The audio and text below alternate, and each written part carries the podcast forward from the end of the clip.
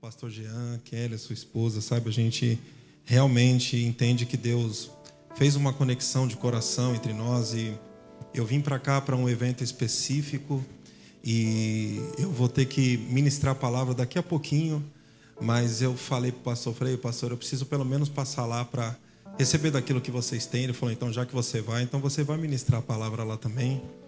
E eu tenho muita gratidão, não só de ver uma igreja que está crescendo, que está avançando, uma igreja que está entendendo por que, que nós estamos aqui nessa cidade e o que, que nós devemos fazer, e ver também, sabe, o crescimento do departamento de música, o departamento de arte dessa igreja, né? não somente música, mas toda a arte, né?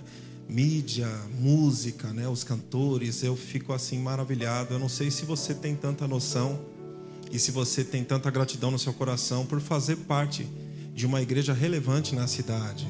Você tem essa gratidão no seu coração? Eu quero até te encorajar, sabe?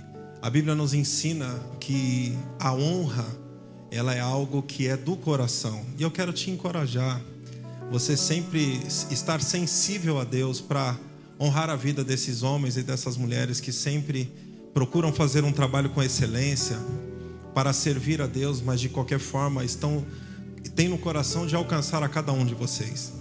E eu quero, sabe, de verdade, ensinar esse princípio. Eu sei que isso já é muito forte aqui nessa igreja, mas eu quero que você até repita comigo. Diga assim: honra é dar valor. Fala assim: honra é dar valor.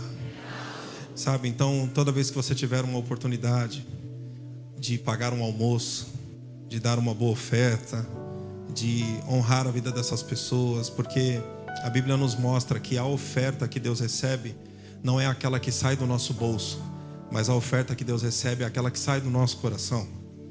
Quando a gente entende princípios como esse, a gente vai para um lugar totalmente diferente, porque a gente começa a viver realmente aquilo que a palavra diz ao nosso respeito aqui na terra. Então, é muito bom poder ver que o ambiente está cada vez melhor. Parabéns para todos vocês.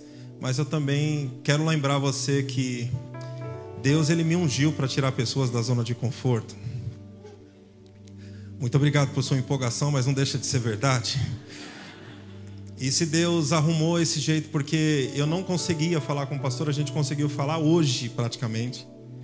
E se houve a oportunidade né, de nós estarmos aqui, é porque eu tenho certeza que, mais uma vez, uma nova estação está sendo inaugurada na vida de cada um de vocês e dessa igreja. Eu quero que você esteja atento, conectado. Amém? E, e eu estava ali quando o pastor falou comigo sobre esse tema, vou construir, eu vou começar falando sobre esse assunto, mas algo estava queimando no meu coração. E eu procurando saber no Espírito sobre o que que, aonde eu, eu sabia onde ia começar, mas não sabia onde eu ia terminar. Mas algo estava no meu coração sobre o que falar. E eu ainda estava ali atrás, e ali atrás, quando eu estava sentado, a confirmação veio quando o pastor falou sobre esse livro. Quando ele falou desse livro, eu quero te encorajar a você comprar esse livro do pastor John Bevere, que fala sobre a isca de Satanás, porque eu quero que você entenda que está tudo disponível para que a gente possa construir aquilo que Deus estabeleceu para cada um de nós construir. Mas nós precisamos ativar essa fonte esse poder sobrenatural na nossa vida. Você está disposto e preparado para ouvir a palavra? Então vire para o seu irmão e fala assim: Meu querido, por favor, não me atrapalhe.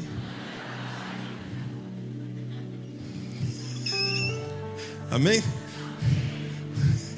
Talvez você virou para o lado errado, né? Então vira para o outro lado agora e fala assim: Meu irmão, não converse comigo. Aleluia. Sabe, irmãos, não é nada de profecia, não, mas se esse irmão ficar te chamando na hora da palavra, eu sei quem está usando ele, viu? Então não deixa, né? Ninguém, todo mundo aqui está proibido de ser alojamento agora, amém, irmãos? Amém? Que coisa boa, viu? Obrigado, pastor. Obrigado, Kelly. Eu amo vocês, viu? Eu quero te encorajar, sabe? Eu sei que eles não pedem isso, mas você tem gratidão pela liderança que Deus levantou sobre a sua vida? Eu queria que você, em forma de honra, aplaudisse esse casal, por favor. Isso. Isso, mais.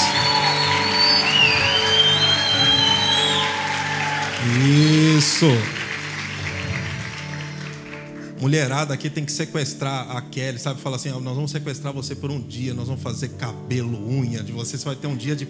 Sabe por quê, irmãos? Porque vocês não têm noção da responsabilidade que está por detrás disso. Igreja não é uma empresa. Igreja é um lugar onde a liderança tem a responsabilidade de fazer com que a noiva esteja cada vez mais bonita e mais cheirosa para o noivo, porque o rei está voltando. Eu vou dizer de novo, que eu não sei se isso vai te alegrar, mas o rei está voltando, irmão. Então tem muita coisa para a gente fazer. Amém? Eu quero começar lendo até o texto que está proposto, Filipenses. Filipenses capítulo 2.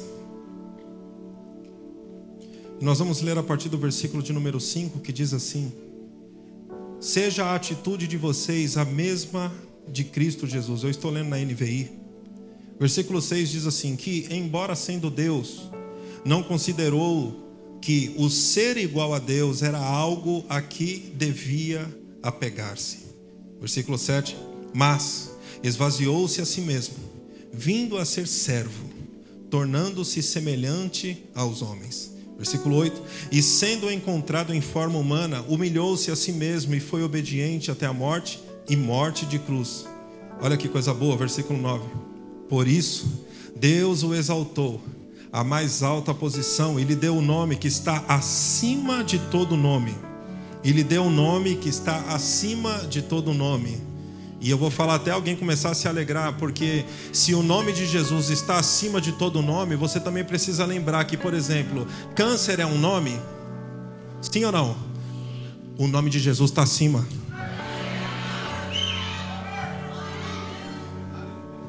Falta é um nome? O nome de Jesus está acima. Depressão é um nome? O nome de Jesus está acima. Mas você vai continuar se alegrando, porque a Bíblia não para por aí. Versículo 10 diz assim: ó, Para que ao nome de Jesus se dobre todo o joelho no céu, na terra e debaixo da terra. 11 diz assim: E toda língua confesse que Jesus Cristo é o Senhor, para a glória de Deus Pai. Para nós construirmos, para nós entrarmos nessa estação de continuar construindo, eu quero que você entenda qual é o plano divino para cada um de nós. O plano divino para cada um de nós é que a gente realmente tenha uma vida de relevância. Por quê? Porque hoje, o que nós fizemos agora há pouco, tomar a Santa Ceia, o pão e o cálice, tem uma representação incrível e sobrenatural. Eu amo os cultos de Santa Ceia. Quando Jesus nos ensinou e disse assim: façam isso em memória de mim, é porque ele estava querendo que você lembrasse o que ele fez. A Bíblia nos ensina que um dia o homem pecou e por causa do seu erro, ele subjugou toda a humanidade. Quem fez isso foi o primeiro Adão. Mas a Bíblia diz que já veio o último Adão, que é Jesus Cristo. E quando Jesus Cristo completou toda a sua obra, ele nos devolve para o plano original. Quando ele diz na Santa Ceia, façam isso em memória de mim, você quando tem a revelação, diga assim, revelação. Porque existe uma grande diferença entre você ser um religioso e você ser filho. Quando você é um religioso, você cumpre aquilo que a liturgia do culto ou da placa denominacional que você pertence, participa, diz para você fazer. Mas a Santa Ceia, quando é tomada da forma correta, e a forma correta é por revelação, e não somente a Santa Ceia, mas eu quero chamar a sua atenção para tudo aquilo que a Bíblia diz ao nosso respeito. O que vai mudar na sua vida é se isso entrou como conhecimento, somente informação, ou se a partir do momento que entrou o conhecimento se transforma em revelação. A revelação vai te colocar na prática e na vida daquilo que as Escrituras dizem ao meu e ao seu respeito. Porque tem algumas pessoas que acabam ficando chateadas, dizendo: parece que Deus não responde a minha oração. Parece que as coisas que eu estou fazendo não funcionam. Parece que a obra das minhas mãos não avançam. E eu quero te dizer uma coisa: talvez está faltando revelação. Deixa eu te dizer, irmãos, a Santa Ceia é poderosa, porque o pão representa, sabe o que? Tudo aquilo que nós precisamos para essa vida agora. Eu estou falando agora. Tudo que nós precisamos para essa vida agora já está pronto e liberado. O pão representa o corpo dele. O corpo dele foi moído, o corpo dele foi dilacerado. E a profecia messiânica de Isaías diz, diz o seguinte: falou, falava sobre ele dessa forma: mas ele foi transpassado pelas nossas transgressões. Lembra disso? Fala assim, imoído, e começa a falar sobre isso. Ele fala assim: o castigo que nos traz a paz estava sobre ele. E diz assim: e por causa das suas pisaduras, por causa de tudo que ele sofreu, nós fomos o que? Sarados. Você precisa entender que no pão, tudo aquilo que a Bíblia diz ao seu respeito está representado no pão. Ou seja, não tem como você viver mais da mesma forma quando a revelação chega. Por quê? Porque você entende que você saiu de um lugar e você foi para o lugar do plano original. E qual é o plano original? Aquilo que Deus estabeleceu em Gênesis capítulo 1, versículo de número 26, onde o homem, ele volta para o governo e domínio sobre a terra e adoração diante de Deus. Quando a gente come o pão, a gente entende que nós tudo aquilo que nós precisamos tem que estar tá funcionando. Por quê? Porque a redenção te libertou e te livrou da morte, da miséria e da doença. E eu vou repetir: a redenção, ela te libertou da morte, da miséria e da doença. Quando isso não cai como revelação no seu espírito, você ainda fica frequentando reuniões como essas porque você precisa de uma bênção. Mas se você nasceu de novo, a Bíblia nos ensina em 2 Coríntios capítulo 5, fala assim: "Mas os que estão em Cristo, nova criatura é. As coisas velhas se passaram e eis que tudo se fez novo. Ei, não importa qual é o quadro que você veio e qual é o quadro que você está passando agora. Se você está em Cristo, se prepare para o sucesso. A revelação, ela vai fazer com que você entenda que aquilo que você fala, estabelece, tem que se manifestar.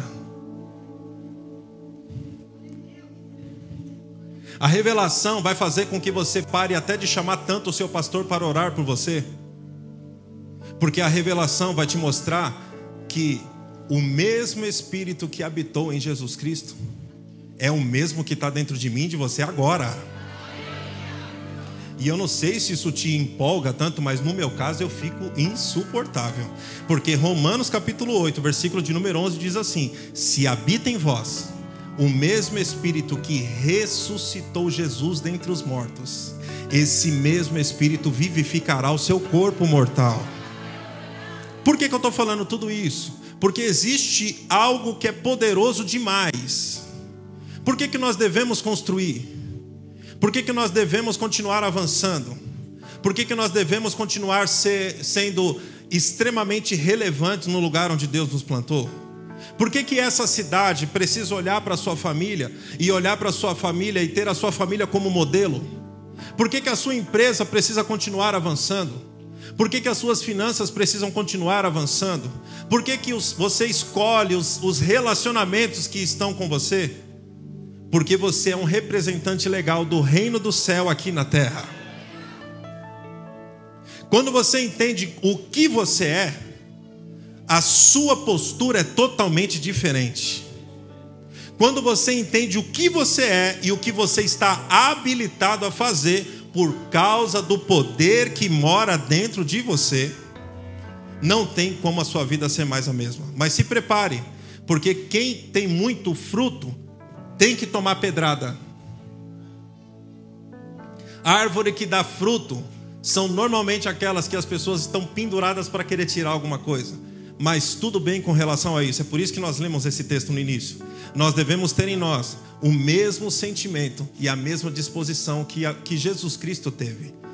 Eu quero que você entenda, meu querido e minha querida, que esse final de ano vai ser o melhor final de ano da sua vida, se você entender isso aqui. Você sabe por quê? Porque não tem nada a ver com a sua habilidade. Eu quero que você preste atenção. Eu vou mexer em algumas coisas que eu acredito que vai ser necessário. Você precisa entender quem você é. E se eu sou filho, eu não preciso correr atrás de bênção. Se eu sou filho, as bênçãos é correm atrás. Eu vou repetir de novo. Se eu sou filho, eu não preciso ir atrás de bênção. Se eu sou filho, as bênçãos é que correm atrás. Se eu sou filho, eu parei com aquela mentalidade de querer receber. Se eu sou filho, eu adoto a mentalidade de saber que sou um centro de distribuição celestial em Roraima.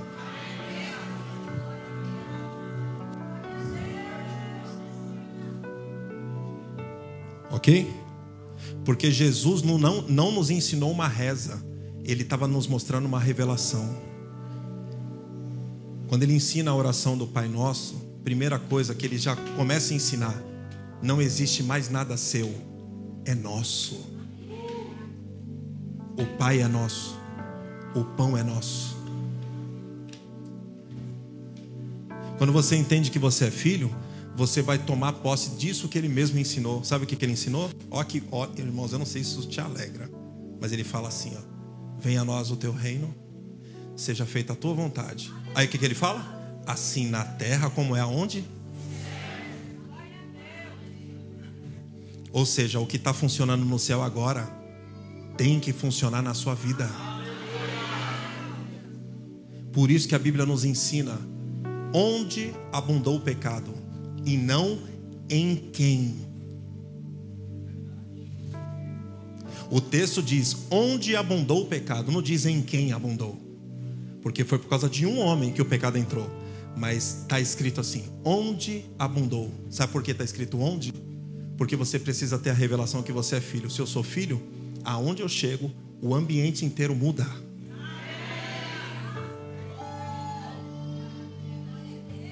Como é que vai dar errado a sua vida? Agora a pergunta é essa: por que é que algumas coisas não estão funcionando na minha vida? Por que é que esse poder todo não está em operação? Por que é que parece que às vezes eu estou orando e a minha oração não passa do teto? Nós vamos tratar um assunto agora que eu tenho certeza que isso vai te abençoar. Eu quero que você acompanhe comigo, eu não sei se dá para projetar, Lucas capítulo 17. Você ama a palavra de Deus, meu querido? Lucas capítulo 17.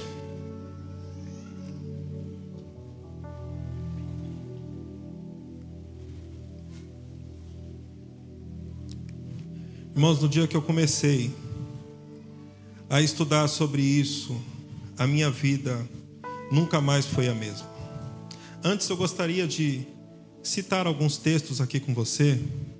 Provérbios capítulo 4, versículo de número 23 diz assim: de tudo o que se deve guardar, guarde bem o seu coração. Aí ele diz assim: porque dele procedem as fontes da vida. Então existe uma, uma instrução e uma orientação bíblica de tudo o que você deve guardar. Tudo. A coisa mais importante que você deve guardar é o seu coração. 1 Coríntios, no capítulo 10 também, a partir do versículo de número 12, diz assim: Assim, aquele que julga estar firme, ou aquele que está de pé, cuide-se para que não caia. Mas tem uma notícia boa que fala assim: Não sobreveio a vocês tentação que não fosse comuns aos homens. E olha o que a Bíblia diz: Mas Deus é fiel. Eu não sei se isso te alegra de saber que o seu pai é fiel. Eu não sei se isso te alegra de saber que seu pai é fiel. Porque, irmãos, saber que o seu pai é fiel é você ter convicção daquilo que ele disse ao seu respeito que está funcionando. Sabe uma das coisas que ele disse ao meu e ao seu respeito? Essa daqui, ó. Eu sou o seu pastor. E se eu sou o seu pastor, nada vai te faltar. Fica tranquilo. Fica tranquilo que nós vamos entrar, irmãos, realmente numa esfera que deixa eu te dizer um negócio a tampa da chaleira vai explodir nessa Roraima aqui por causa da sua vida. Irmãos, quando você tem uma revelação bíblica, porque quando Deus quer mudar uma cidade, escuta isso. Quando Deus quer mudar uma cidade, Ele não muda o governo. Quando Deus quer mudar uma cidade, Ele coloca uma palavra dele na boca de um homem e de uma mulher cheio do, teu, do Espírito dele porque as coisas são estabelecidas no reino do Espírito para se manifestar. Você carrega o DNA do seu pai. A Bíblia diz em Gênesis 1, 26: façamos o homem segundo a nossa imagem, conforme a nossa semelhança. Se você é a imagem e semelhança de Deus, você também precisa trabalhar como Deus trabalha. E Deus trabalha falando, não é fazendo. Fala certo que você vai ver o que vai começar a acontecer na sua vida. Agora olha comigo aqui. Mas Deus é fiel. Ele não permitirá que vocês sejam tentados além do que podem suportar. Mas quando forem tentados, ele lhes providenciará um escape para que o possam suportar. Em Lucas, no capítulo 17, eu quero ler com você alguns, alguns versículos aqui, para a gente entrar nesse assunto, para a gente poder orar por algumas pessoas aqui. Lucas, no capítulo 17.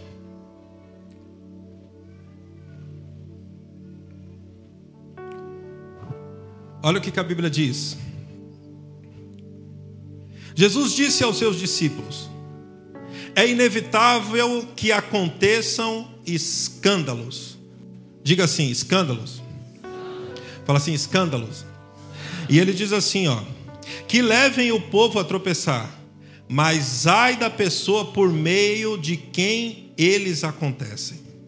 Dois, seria melhor que ela fosse lançada ao mar com uma pedra de moinho, amarrada ao pescoço, do que levar um desses pequeninos a pecar. Versículo 3: Tomem cuidado.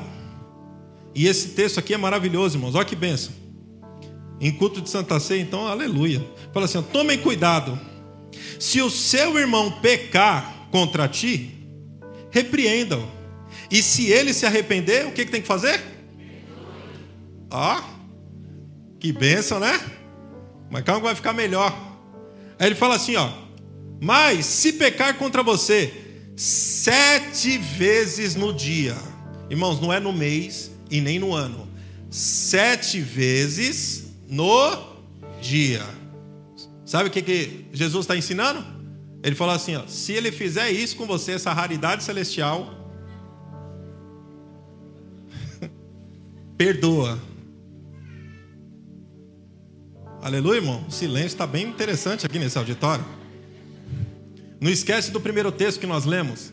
Tende em vós o mesmo sentimento ou o mesmo comportamento que houve em Cristo Jesus. Vamos seguir?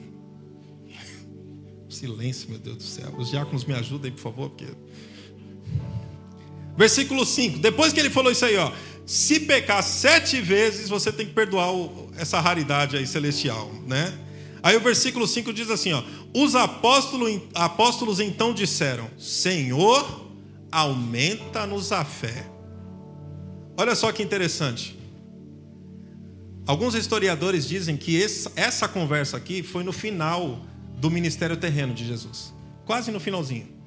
Já estava. Próximo episódio seria a crucificação, a traição e crucificação. Então eu quero que você entenda o quê?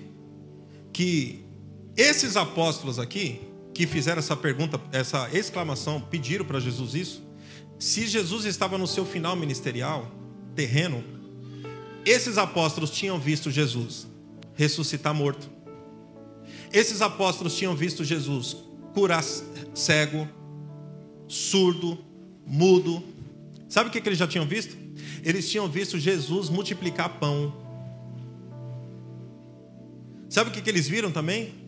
eles viram Jesus acalmar uma tempestade. Sabe o que, que eles viram também? Eles viram Jesus andando sobre as águas. Mas em nenhum momento, em nenhum momento, você não vai ver os apóstolos falando assim: Mestre, como é que o Senhor fez isso? Aumenta-nos a fé. Eles viram todos esses milagres incríveis, mas em nenhum momento eles pediram para aumentar a fé. Sabe quando é que foi que ele pediu para aumentar a fé? Quando Jesus estava explicando sobre o contexto desses, desses textos que nós acabamos de ler.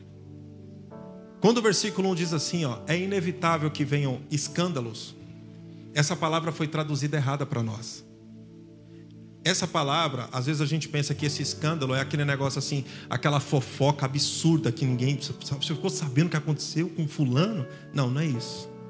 Essa palavra no grego, no original, é escandalon. E o que é o escandalon, Fábio? O escandalon era onde o caçador colocava a isca para prender a caça. Então, o contexto desse ensinamento, sabe qual é? Ofensa. O que Jesus está ensinando para os apóstolos é isso aqui. Toma cuidado para que ninguém te ofende porque é inevitável que isso aconteça. Alguém que você ajudou vai falar de você. Alguém que você levantou vai falar de você. Mas qual é o maior problema de tudo isso, pastor? O problema é justamente esse. Por que, que tem algumas orações que não são respondidas? Por que, que algumas coisas que a palavra diz ao meu e ao seu respeito não funcionam? Porque Deus é um Deus de princípios. E por ser um Deus de princípios, é por isso que ele ensinou sobre isso. Quando você não entende sobre ofensa e o perigo da ofensa e a armadilha que a ofensa é, porque a ofensa é uma armadilha do diabo. A ofensa é uma armadilha do diabo. Porque deixa eu te dar uma notícia, irmãos, eu não sei se isso te alegra, mas me alegra bastante. O diabo e os seus demônios, você sabia que eles já estão resolvidos, que contra os nascidos de novo, contra os filhos de Deus, eles não podem fazer nada. Eu vou dizer de novo.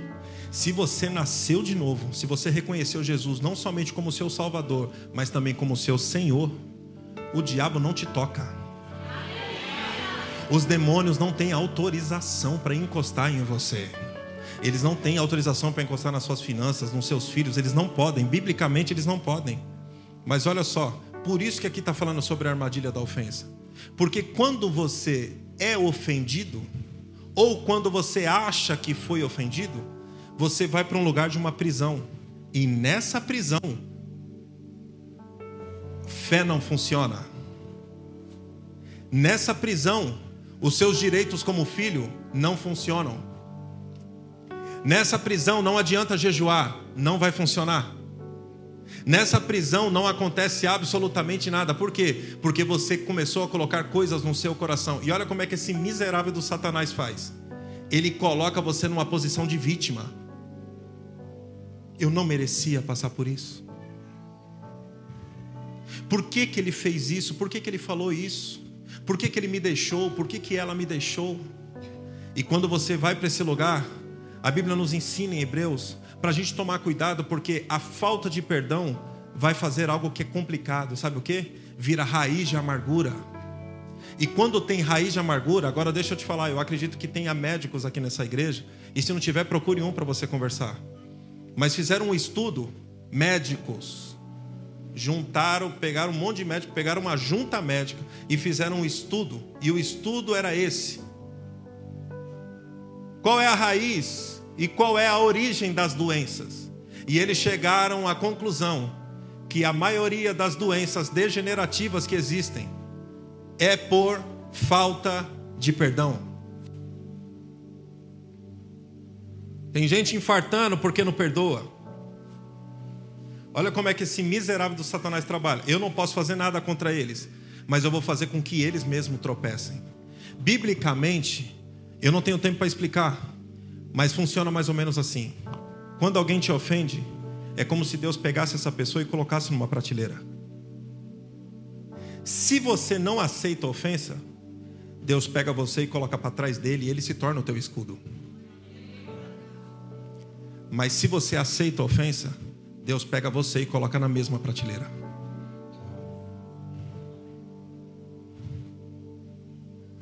Eu sabia que ia ser um culto quieto. Mas é isso que vai libertar cada um de vocês e a sua descendência.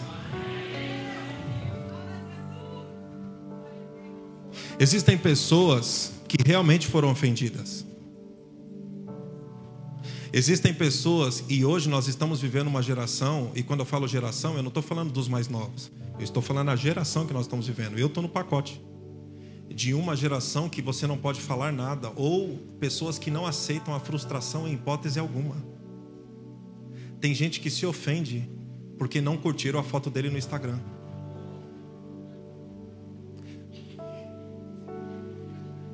Eu vejo que sois profeta. Comecei a falar algumas coisas aqui do. Tem gente que se ofende porque o comentário você não gostou. Tem gente que se ofende num ambiente como esse porque sentaram na cadeira que você acha que é sua. Tem gente que se ofende com o pastor porque o pastor passou rápido e não te viu. E você falou assim: ó, Quando não tinha ninguém na igreja, cumprimentava todo mundo. Agora, nem olha mais para minha cara. Irmãos, cuidado, isso é uma armadilha. O diabo quer prender você nesse lugar. Porque se você entrar nessa cadeia, não adianta orar. Não adianta declarar fé. Não adianta reivindicar quais são os seus direitos como filho, porque você está num lugar que você que Jesus já te tirou de lá, ó. O que, que nós devemos fazer? Sabe por que, Deus me trouxe hoje aqui? Porque o tema é o quê? A série de mensagens é o quê? Vocês têm que construir, sim ou não? Só existe um jeito de construir pra, para a eternidade. Porque quando você constrói com a consciência do que você é, você está construindo para a eternidade. Construir com relevância só tem um jeito: se o poder sobrenatural estiver junto. Existem muitas pessoas aqui nesse auditório. Existem muitas pessoas aqui que têm atividades profissionais parecidas com várias pessoas do lado de fora que não aceitaram Jesus. Sim ou não? Não existe? Mas a proposta de Deus é o seguinte: não é a habilidade que você tem, mas é o quanto de Deus que existe na sua habilidade. O que Deus está querendo restaurar hoje aqui, sabe o que é, meus irmãos? É você entender que chegou a hora de você largar essa mala Deus me trouxe hoje aqui para você soltar. Fábio, mas eu perdoei. Será que perdoou mesmo? Quando você lembra do que fizeram, arranha por dentro? Se arranha, é porque a ferida ainda está aberta. Eu lembro, irmãos, quando eu cortei esse meu dedo, e minha mãe nem sabe como é que foi isso. Hoje, talvez, com essa ministração aqui, talvez ela vá descobrir, mas hoje eu já estou casado e vou escapar da surra, aleluia. Mas eu lembro que uma vez eu desobedeci a minha mãe. E eu inventei de cortar, uma criança inventando de cortar cana. Quando eu fui bater a faca, a faca escapou e quase, literalmente, irmãos, quase decepou o meu dedo. Eu lembro que eu olhei o meu dedo, eu cheguei a ver o osso. Agora olha o perigo. Eu fiz isso e não falei para ela e eu mesmo quis resolver. Eu, fi, eu fiz o curativo. Olha que benção. Por isso que o povo fala que tem uma miríade de anjos que fica tomando conta das crianças, né? Era o meu caso. A criança tranquila. Mas hoje, eu olho para essa cicatriz, eu lembro da cena. Mas sabe o que aconteceu aqui? Está cicatrizado. Eu posso tocar, não dói. Perdoar não é esquecer. Perdoar é você entender que aquela pessoa estava debaixo de uma influência, porque a Bíblia nos ensina que a nossa luta não é nem contra a carne nem contra o sangue. Perdoar é você entender que não vale a pena você ficar preso no lugar e os seus filhos serem prejudicados. Perdoar significa você entender que, mesmo que doeu demais, hoje não, não, não faz mais sentido, não faz mais a menor diferença.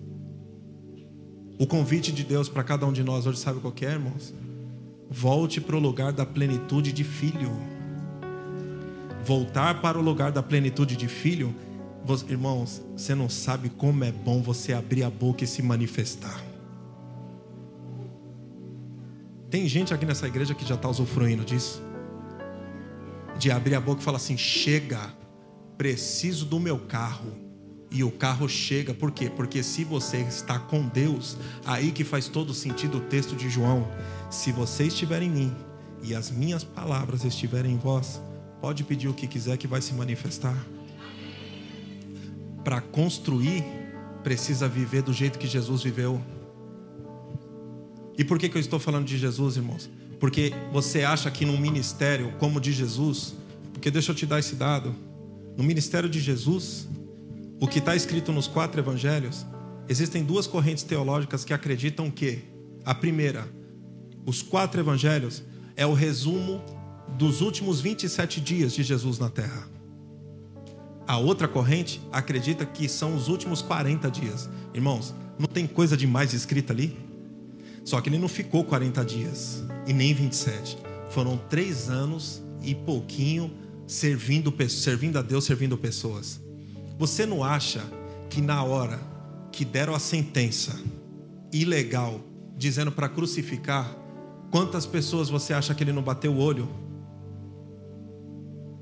E falou assim: puxa vida, aquele que está mandando eu ser crucificado, eu curei ele. Aquele ali que está de pé acompanhando todo esse meu sofrimento, ele só está de pé porque um dia eu impus as mãos sobre ele e ele está andando. Aquele que está gritando crucifica, só está gritando porque um dia eu orei por ele e ele voltou a falar.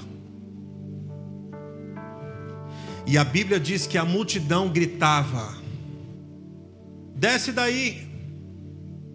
Outros, mata mesmo. Você não é o cara, você é uma farsa. Pessoas que ele alcançou, pessoas que ele abençoou. Mas lembra do texto que nós lemos? Nós precisamos ter o mesmo sentimento e o comportamento que ele teve. Você sabe o que, que ele fez? Em meio à dor e em meio a essa gritaria de injustiça, você sabe o que ele fez? Ele se colocou como intercessor, com dores, com o braço aberto.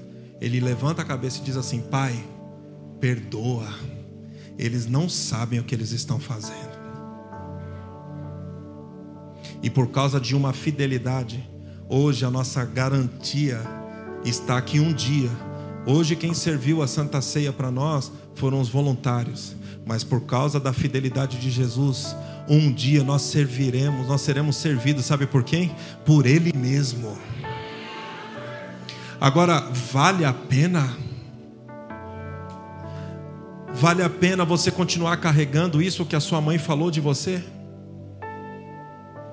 Vale a pena você ainda continuar carregando essas dores desse divórcio? Vale a pena você ainda continuar carregando essas mágoas do que o seu pai falou? Ou o seu pastor? Ei, vale a pena deixar de usufruir e ficar de fora da maior festa de todas, porque o seu gerente ou o seu patrão foi injusto com você? Ei, vale a pena parar esse chamado lindo e maravilhoso que você tem para essa cidade?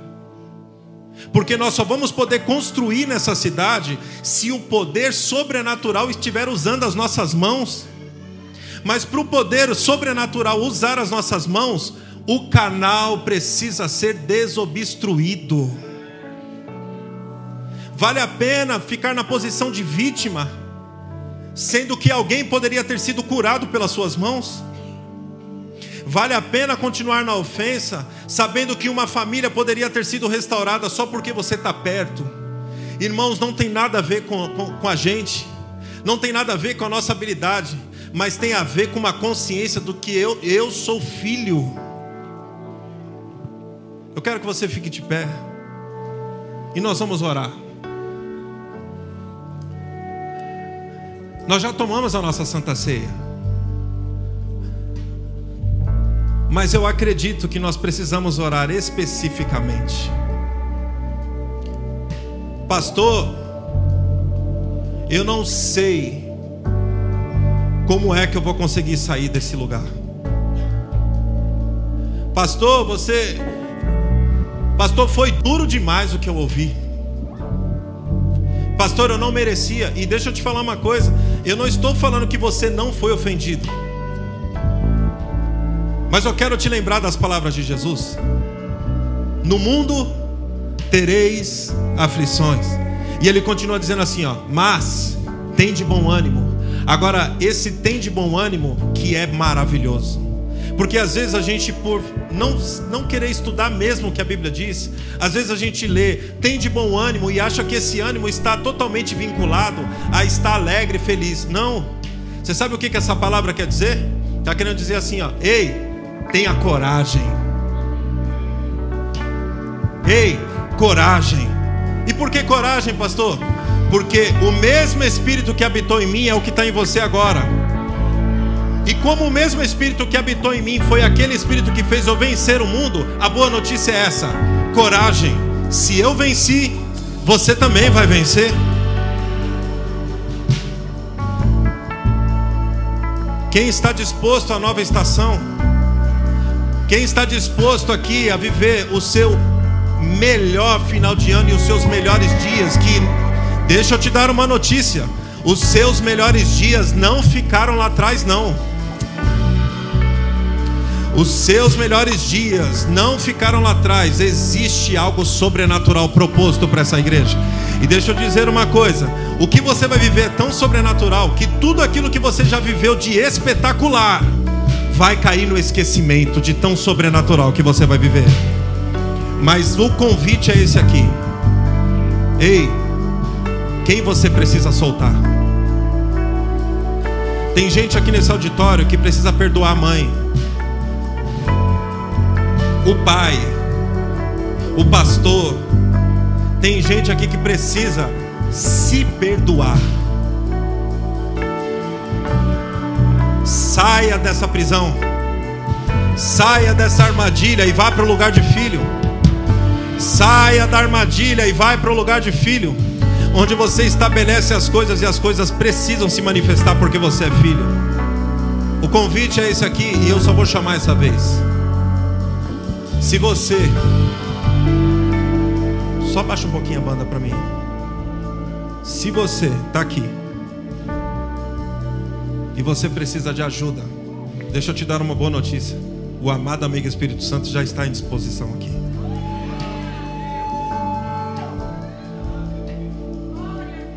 mas você quer deixar isso no altar.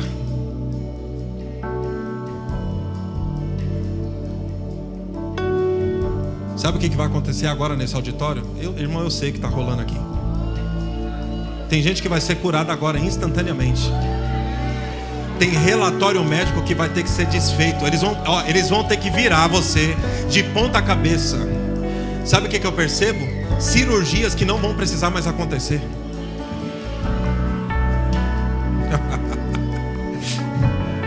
Se você é essa pessoa que precisa soltar isso, sai do seu lugar, vem aqui para frente.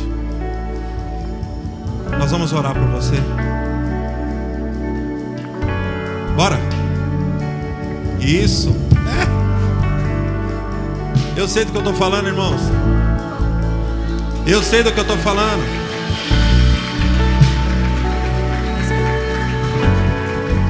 Ó. E é muita gente, viu? É muita gente. Não tem problema se não couber todos aqui na frente. A gente vai ajoelhar no corredor. A gente vai fazer, mas ó, a proposta é essa daqui, ó. Saia desse lugar. Qual lugar? De escassez, de miséria, de doença, de morte, de depressão. Sabe por quê? Porque Cristo já te tirou de lá.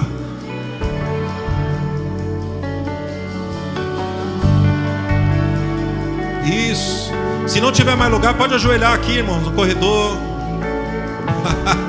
Mas a Bíblia diz que uma coisa que Deus não despreza é um coração contrito. Ele não despreza.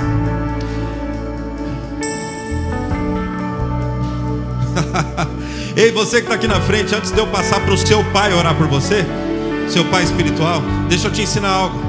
Tem gente chorando aqui, que maravilha. Mas eu quero que essas lágrimas sejam trocadas agora por lágrimas de alegria. Sabe por quê? Porque está começando uma nova história hoje na sua vida. Solta essa pessoa. Solta essa ofensa. Libera o perdão.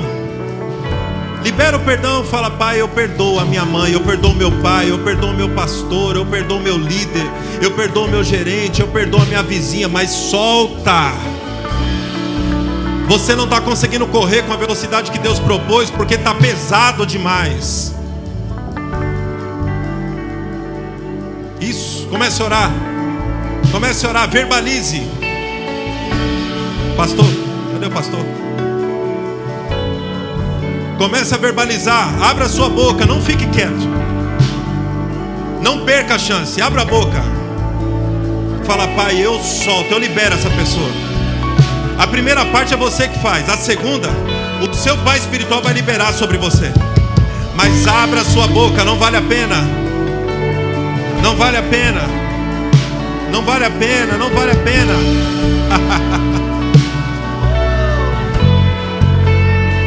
eu vou construir, eu vou construir minha vida em ti, Jesus. Tu, tu és, tu és, tu és meu fundamento. Eu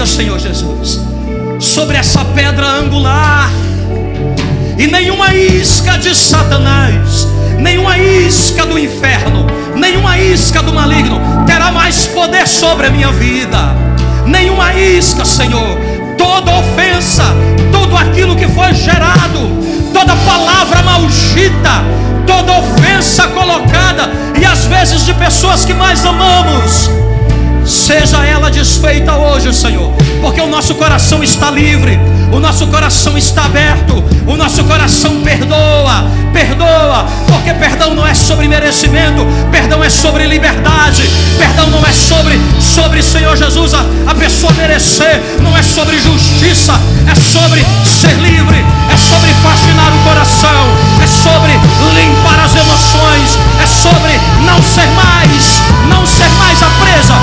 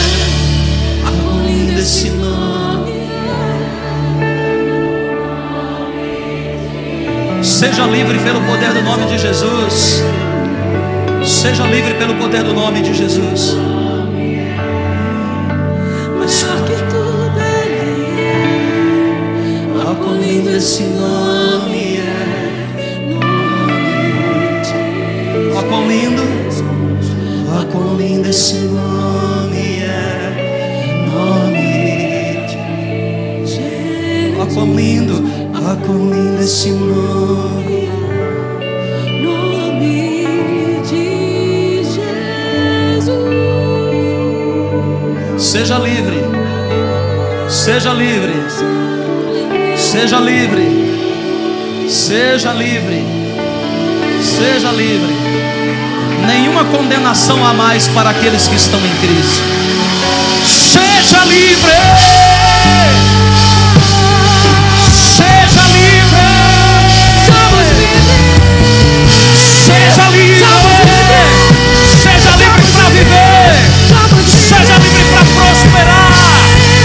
Seja livre, seja livre para sua vida tocar. Seja livre.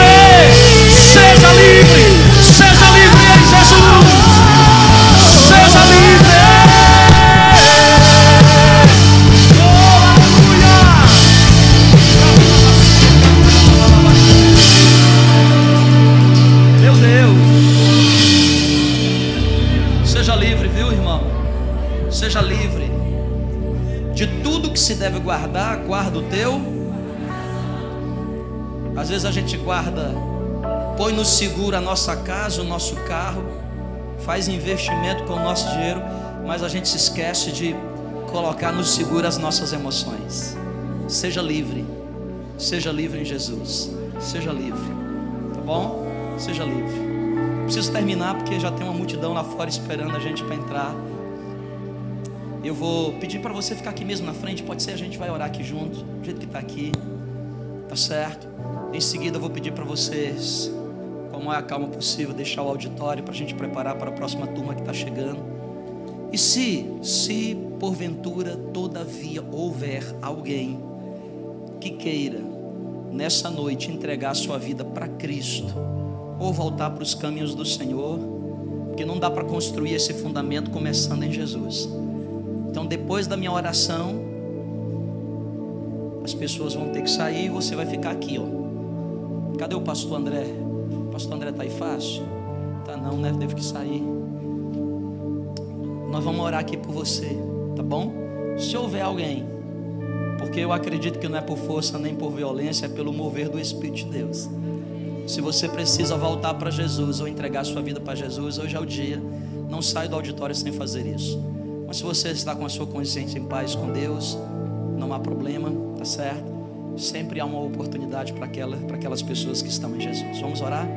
Senhor, obrigado pela tua palavra, pelo teu servo, pelo ambiente profético aqui gerado.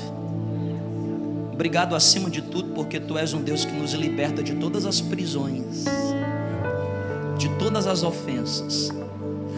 E agora estamos livres, livres para fluir e prosperar em Cristo Jesus. Abençoa, Deus, o teu povo. Que o amor de Deus, que a graça do Senhor Jesus e que a comunhão do Santo Espírito de Deus esteja conosco hoje e sempre. Amém, amém e amém. Deus abençoe sua vida. Deus abençoe todos vocês. Vão na paz. Vão na paz do Senhor Jesus.